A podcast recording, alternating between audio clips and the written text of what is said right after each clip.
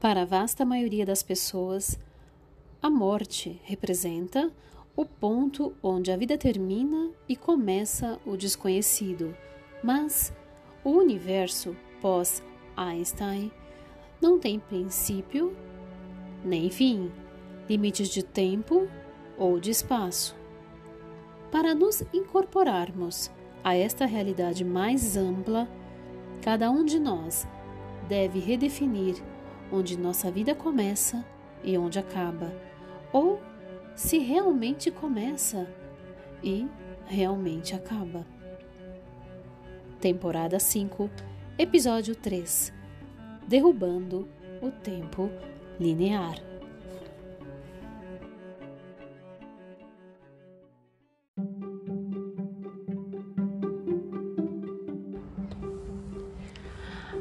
A maioria das pessoas tem muito pouca noção de quanto esforço despende para se manter presa na armadilha da consciência ligada no tempo. Em seu estado natural, tanto corpo quanto mente tentam descarregar as energias negativas assim que as sentem. O bebê chora quando tem fome, se debate quando se irrita e cai no sono quando fica exausto. Ao atingir a idade adulta, contudo, a sua expressão espontânea foi em grande parte reprimida em favor de um comportamento seguro e socialmente aceitável, calculado para obter o que você quiser, ou simplesmente habitual. Esta perda de espontaneidade é o resultado de não viver no presente, coisa que já discuti antes. Mas há outra consequência de que não falei: a perda da intemporalidade. Quando o organismo humano descarrega suas experiências negativas com eficiência, a mente se esvazia de preocupações passadas ou futuras. Não há aborrecimentos, antecipações ou arrependimentos. Isso significa que a mente é deixada aberta para o ser, o estado mais simples da consciência. Para sustentar a mente neste estado aberto, o corpo deve estar relaxado e flexível. Sem o estresse acumulado, o processo do envelhecimento não consegue se firmar. Assim, a experiência mais natural e fácil que qualquer pessoa possa ter é a da mente intemporal e do corpo sem idade. Lamentavelmente, a vida normal está longe deste estado. Todos nós somos presos ao tempo e apenas nas ocasiões mais raras, geralmente quando menos esperamos, conseguimos entrar numa experiência consciente da nossa verdadeira natureza. Em um mundo faminto de contatos espirituais e tão desesperadamente carente deles, a experiência da intemporalidade cria um terremoto na consciência de uma pessoa. Vejamos o exemplo de alguém cuja vida foi alterada por completo por uma experiência dessas. O mestre espiritual e escritor Alan Watts. Quando jovem, Watts foi inspirado a tentar encontrar a atitude certa com respeito à meditação. Ele sabia que a meditação era praticada de acordo com as grandes tradições espirituais, de modo que fosse possível para a pessoa escapar das correntes da vida diária.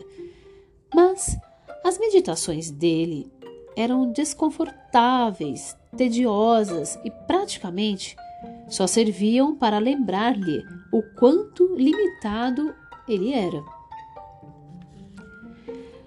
Watts tinha observado que muitos dos métodos do Oriente eram contraditórios e mutuamente excludentes. Alguns mestres dizem que a mente deve observar a si própria. Outros dizem que isto é absolutamente proibido. Uns dizem que a mente deve ser controlada como um elefante selvagem amarrado a uma estaca. Outros afirmam que se deve deixar que corra frouxa. Irritado, ele decidiu rejeitar tudo.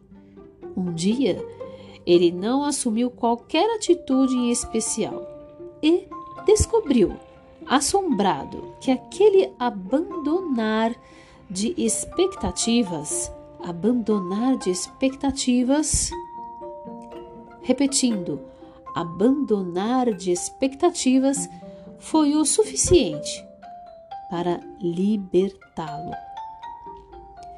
Com o esforço para me livrar das expectativas, escreveu Watts, a impressão que tive foi que também estava me livrando de mim mesmo. De repente, até o peso do meu próprio corpo desapareceu. Senti-me como se não possuísse nada, como se não pertencesse a nada. O mundo tornou-se tão transparente e desobstruído como a minha mente. O problema da vida simplesmente deixou de existir e por cerca de 18 horas, eu e tudo mais que me cercava sentimos-nos como vento soprando as folhas de um campo num dia de outono. Esta é uma descrição lindamente evocativa do que seja ultrapassar as barreiras do tempo e do espaço.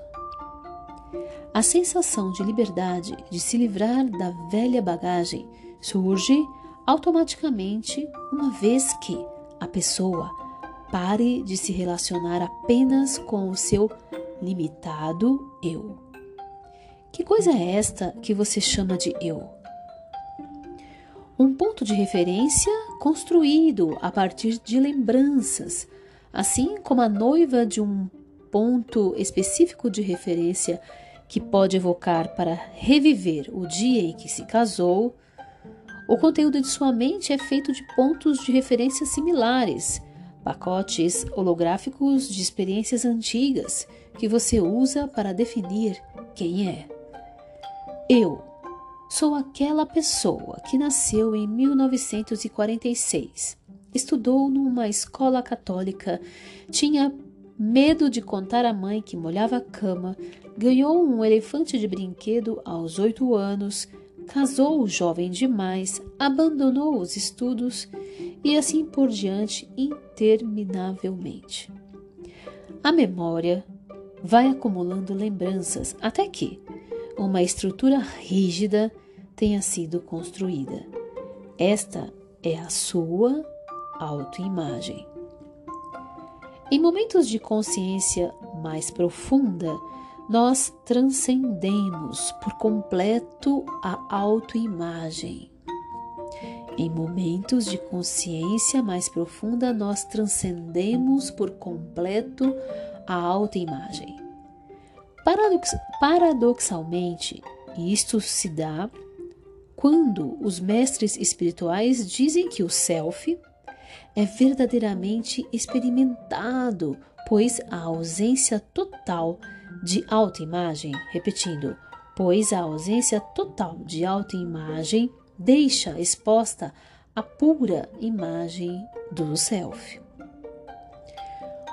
Comparado com a rigidez da sua noção comum de eu, o self é uma sensação de identidade fluida e cheia de vida que nunca se exaure. É um estado mais além da mudança. Não importa que você o experimente como bebê, criança, jovem adulto ou velho. Alan Watts teve uma experiência do self que todos podem ter. Você não precisa fazer nada para encontrar o, o self. Repetindo, você não precisa fazer nada para encontrar o self. Tem de parar de fazer qualquer coisa. repetindo, tem de parar de fazer qualquer coisa. Tem que parar de se identificar com a sua autoimagem e seu respectivo contexto de lembranças e tempo linear. Eu uso a memória, observou certa vez um mestre indiano. Não deixo que a memória me use. Interessante. Repetindo. Eu uso a memória, observou certa vez um mestre indiano. Não deixo que a memória me use. Este é um ponto crucial.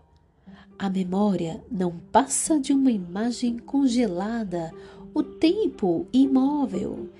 É impossível para a mente presa ao tempo ver a intemporalidade pois o que chamamos de tempo, na verdade, são mínimos pedaços quantificados de imortalidade. Vale, mas vale muita repetição. Eu uso a memória, observou certa vez um mestre indiano.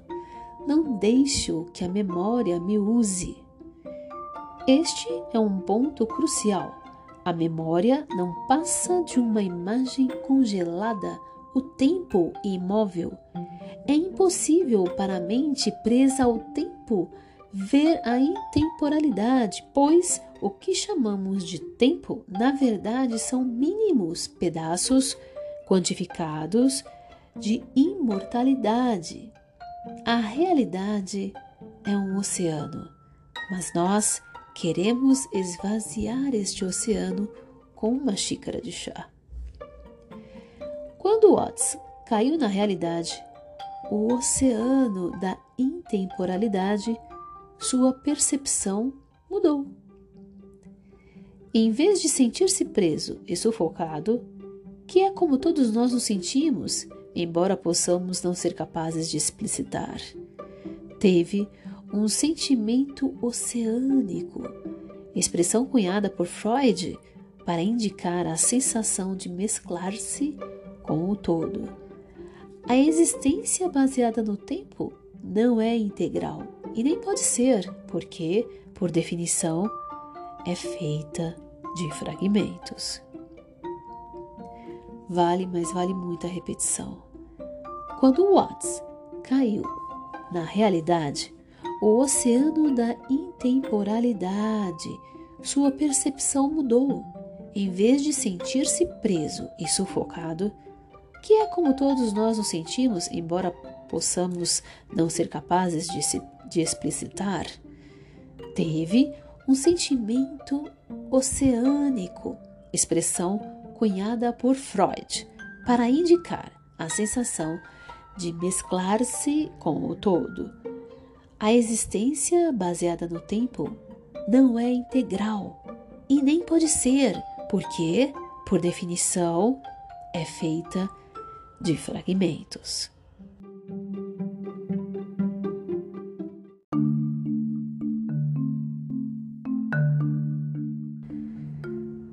Derrubando o tempo linear. Quando Einstein furou a bola de gás da ilusão, chamada espaço-tempo, não o fez somente em sua cabeça. Algo de muito real aconteceu. Um dos absolutos da natureza de repente havia desaparecido. Ao derrubar o tempo linear, Einstein derrubou o espaço dimensional junto, pois a nossa percepção do espaço de um ponto no ar, mostrando que as luzes de uma pista são separadas 3 metros, muda totalmente quando o observador muda de posição.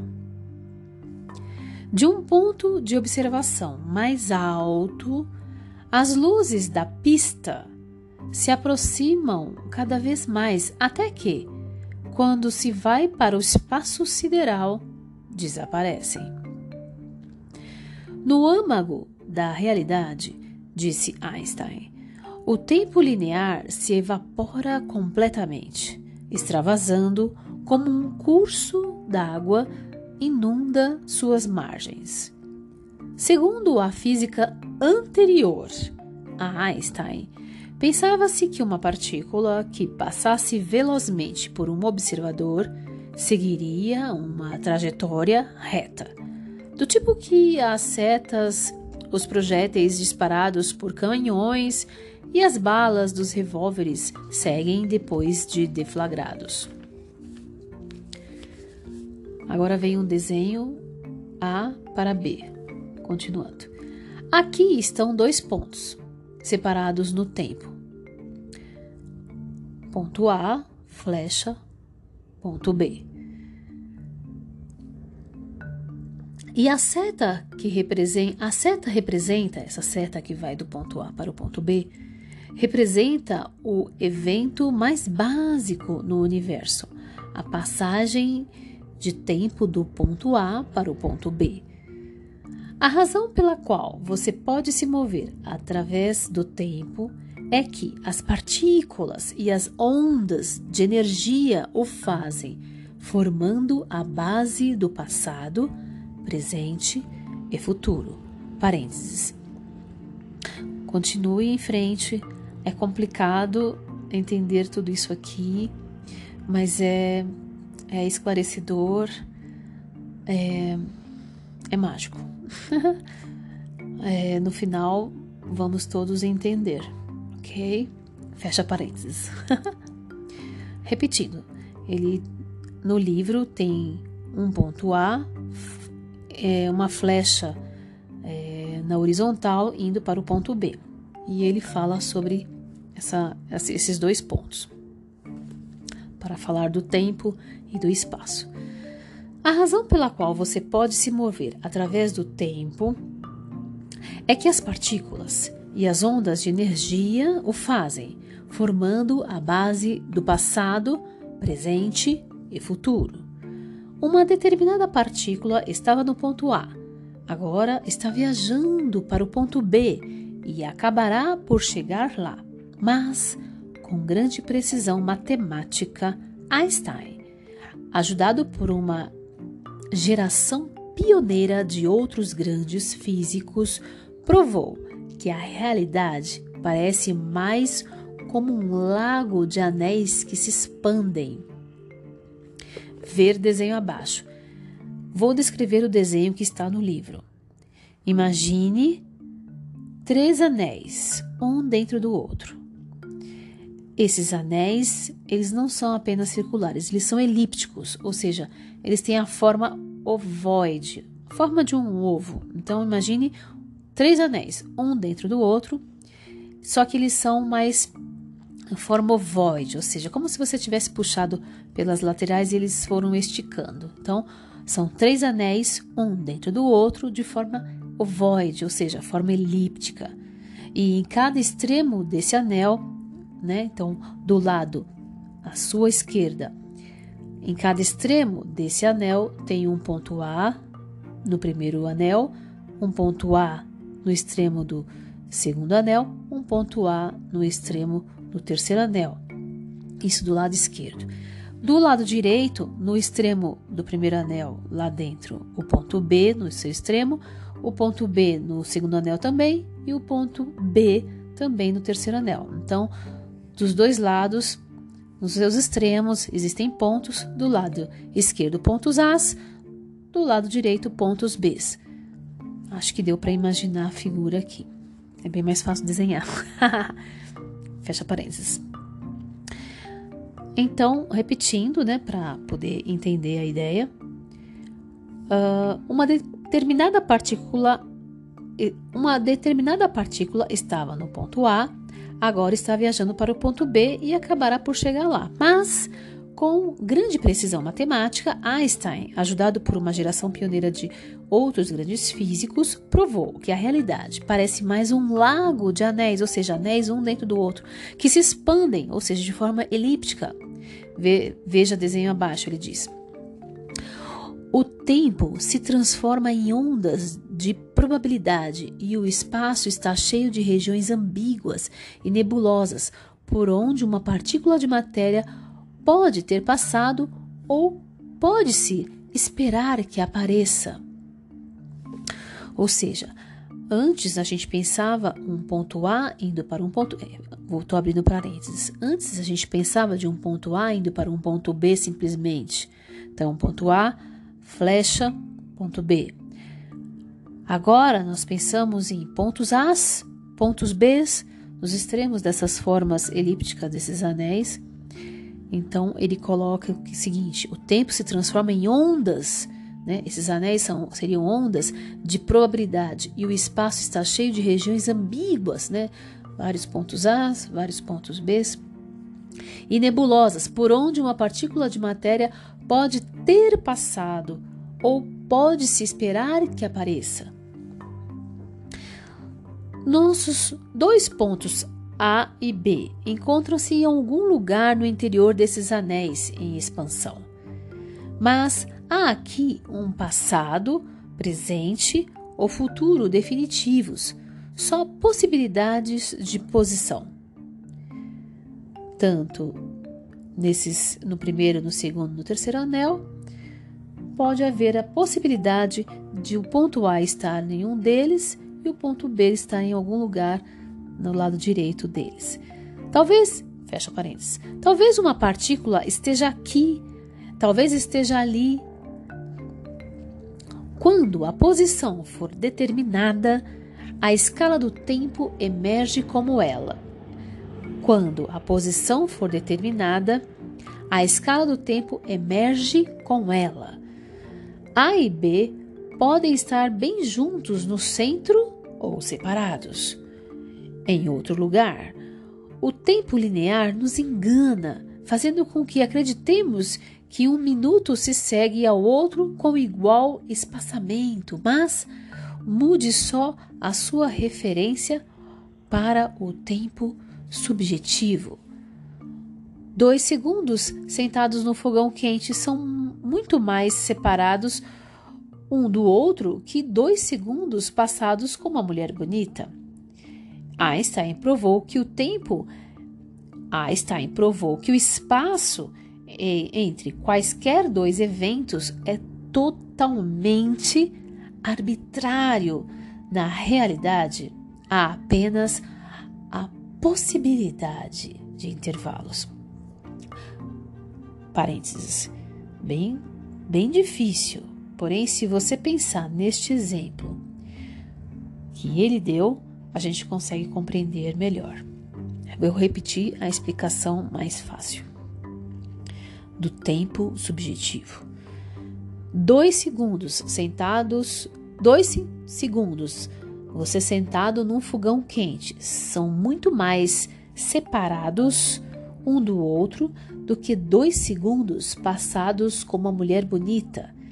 Einstein provou que o espaço em, entre quaisquer dois eventos é totalmente arbitrário. Na realidade, há apenas a possibilidade de intervalos. Fecha parênteses. Continuando.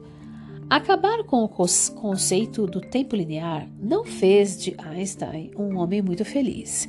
Ele pessoalmente preferia acreditar que as coisas e eventos tridimensionais fossem reais. Mesmo assim, um supremo ato de libertação foi conseguido para a ciência. Os jovens físicos ficaram radiantes e na esteira do trabalho de Einstein temos agora o superespaço, uma região explodindo com novas dimensões, novas geometrias e qualquer tipo de tempo que se possa imaginar. No superespaço, as estrelas não são mais separadas pelo vazio negro, a energia infinita pulsa através do vácuo, girando ao longo de invisíveis filamentos e anéis. O tempo pode ser sugado para dentro de buracos negros e posto para fora de singularidades, sementes comprimidas de espaço-tempo que envolvem uma duração infinita em espaço zero. Parênteses. Todo esse texto ele é difícil de ser compreendido, mas eu tenho uma dica, talvez uma sugestão para que seja melhor entendido. Eu vou repetir o texto E dessa vez você use a sua imaginação para cada palavra que eu disser desse texto. Então, todas as palavras que eu falar, você imagine. E no final, talvez você não entenda, mas você sinta a explicação. Vou repetir. Fecha parênteses, vou repetir o texto. Muito bem, imagine. Acabar com o conceito do tempo linear não fez de Einstein um homem muito feliz. Ele pessoalmente preferia acreditar que as coisas e eventos tridimensionais fossem reais. Mesmo assim, um supremo ato de libertação foi conseguido para a ciência. Os jovens físicos ficaram radiantes e na esteira do trabalho de Einstein temos agora, imaginem, o superespaço, uma região explodindo com novas dimensões, novas geometrias e qualquer tipo de tempo que se possa imaginar. No superespaço, as estrelas são não são mais separadas pelo vazio negro. A energia infinita pulsa através do vácuo, girando ao longo de invisíveis filamentos e anéis. O tempo pode ser sugado para dentro de buracos negros e posto para fora de singularidades, sementes comprimidas de espaço-tempo que envolvem uma duração infinita em espaço zero. Continue, parênteses, continue com a imaginação de todo o texto que eu vou ler adi adiante. No superespaço, o tempo não tem qualquer direção fixa. Pode tão facilmente ir para frente quanto para trás. Uma partícula que saia de A pode aparecer em B antes de ter saído de A, desafiando nossas expectativas lineares. Isto pode parecer impossível de compreender, mas imaginemos um jato levantando voo à noite. Como passageiro sentado no interior do avião, você vê as luzes da pista passarem correndo uma após a outra lá embaixo, seguindo uma sequência no tempo. Assim que o avião tiver levantado voo, contudo, você pode olhar para baixo e ver que as luzes não estão se deslocando, elas existem em um padrão que você experimentou como sendo o tempo se movendo. O tempo linear sempre parece estar se movendo, mas quando você rompe a barreira da visão tridimensional, é possível olhar para baixo, examinar o quadro mais amplo e constatar que o tempo em si não se move. O retrato padrão da natureza, endossado pela maioria dos físicos, tem duas camadas que podemos compreender, ou através dos sentidos, ou através da teoria científica.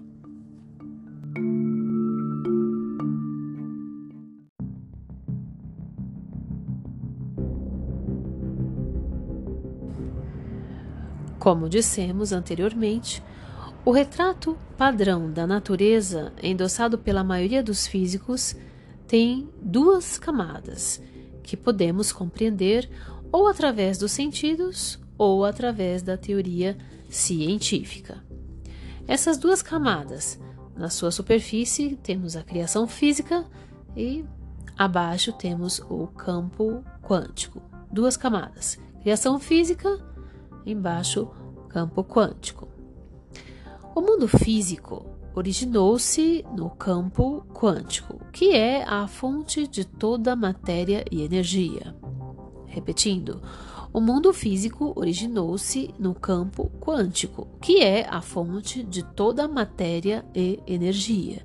Mas isto coloca a pergunta óbvia: de onde vem o campo quântico?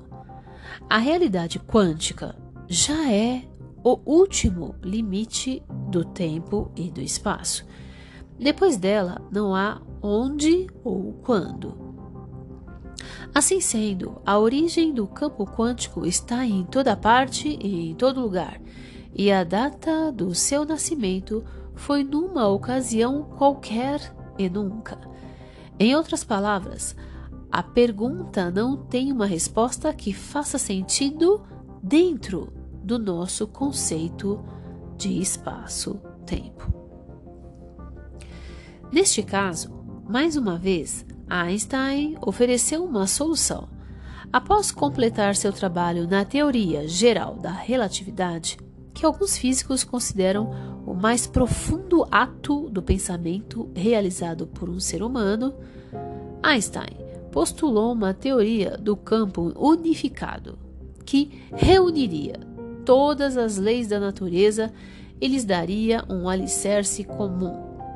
Seu famoso teorema E igual a mc quadrado provou que a maioria, perdão, repetindo, seu famoso teorema E igual a mc quadrado provou que a matéria pode ser convertida em energia na terminologia da física. Einstein unificara as duas e agora se dispunha a unificar também espaço-tempo. Em essência, ele substituiria o antigo modelo, aquele de duas camadas, onde está a criação física em cima e campo quântico embaixo. Ele substituiria esse modelo antigo de duas camadas do cosmos por uma de três, como nesta figura abaixo. Parênteses. Imaginem a figura abaixo agora. Em cima, na superfície dessas camadas, está a criação física, no meio, o campo quântico e embaixo de tudo, o campo unificado. Essa é a imagem de qual a figura do qual ele fala. Repetindo, três camadas: criação física em cima, campo quântico no meio e abaixo do campo quântico, o campo unificado. Continuando.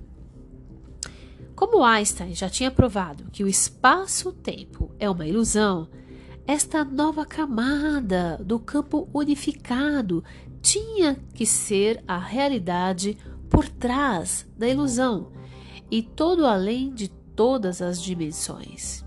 Lamentavelmente, ele morreu antes de conseguir encontrar uma expressão matemática para sua teoria. Trinta anos depois da morte do grande físico, Colegas mais jovens como John Wheeler e David Bowie assumiram a tarefa, a despeito do fato de que a maioria dos cientistas se mostrar extremamente cético. Parecia impossível elaborar uma verdadeira teoria do campo unificado, porque teria que ser nada menos que a teoria do tudo. Hoje em dia, o ceticismo transformou-se em esperança. E essa teoria é considerada um objetivo viável por pensadores tão notáveis quanto Stephen Hawking, Stephen Hawking e Roger Penrose. Demais, né? Ai, caramba, demais. Ah, desculpa, parênteses. Vou repetir. Parecia impossível elaborar uma verdadeira teoria do campo unificado, né, depois que Einstein morreu, porque teria que ser nada menos que a teoria do tudo. Hoje em dia, o ceticismo transformou-se em esperança e essa teoria é considerada um objetivo viável por pensadores tão notáveis quanto Stephen Hawking e Roger Penrose. No entanto, não temos que esperar que ela seja comprovada para entender que o campo unificado nos remete à experiência de intemporalidade de Alan Watts, a totalidade que é perfeitamente ordenada e que inclui todos os eventos espaço-tempo em uma teia inconsútil. Parênteses novamente. Este livro foi escrito há alguns anos atrás, deixa eu ver a data. Ou seja, este livro foi escrito em 1993, muitos anos antes né, de muita informação sobre a teoria do tudo. Né? Inclusive, tem um, um filme so, de, sobre a história de Stephen Hawking que, que fala sobre a teoria do tudo. E então muita coisa aconteceu depois de 1993. que máximo. Fechando parênteses. Quando os mestres espirituais declaram: Eu sou aquilo, estão afirmando o mais completo senso de percepção do próprio lugar. Eles percebem que o campo unificado existe dentro deles, em torno e através, mas para compartilharmos essa experiência, temos que primeiro vencer um obstáculo de grande vulto: o medo da morte. Para a vasta maioria das pessoas, a morte representa o ponto onde a vida termina e começa o desconhecido. Mas o universo pós-Einstein não tem princípio nem fim, limites de tempo ou de espaço. Para nos incorporarmos a esta realidade mais ampla, cada um de nós deve redefinir onde nossa vida começa e onde acaba, ou se realmente começa e realmente acaba.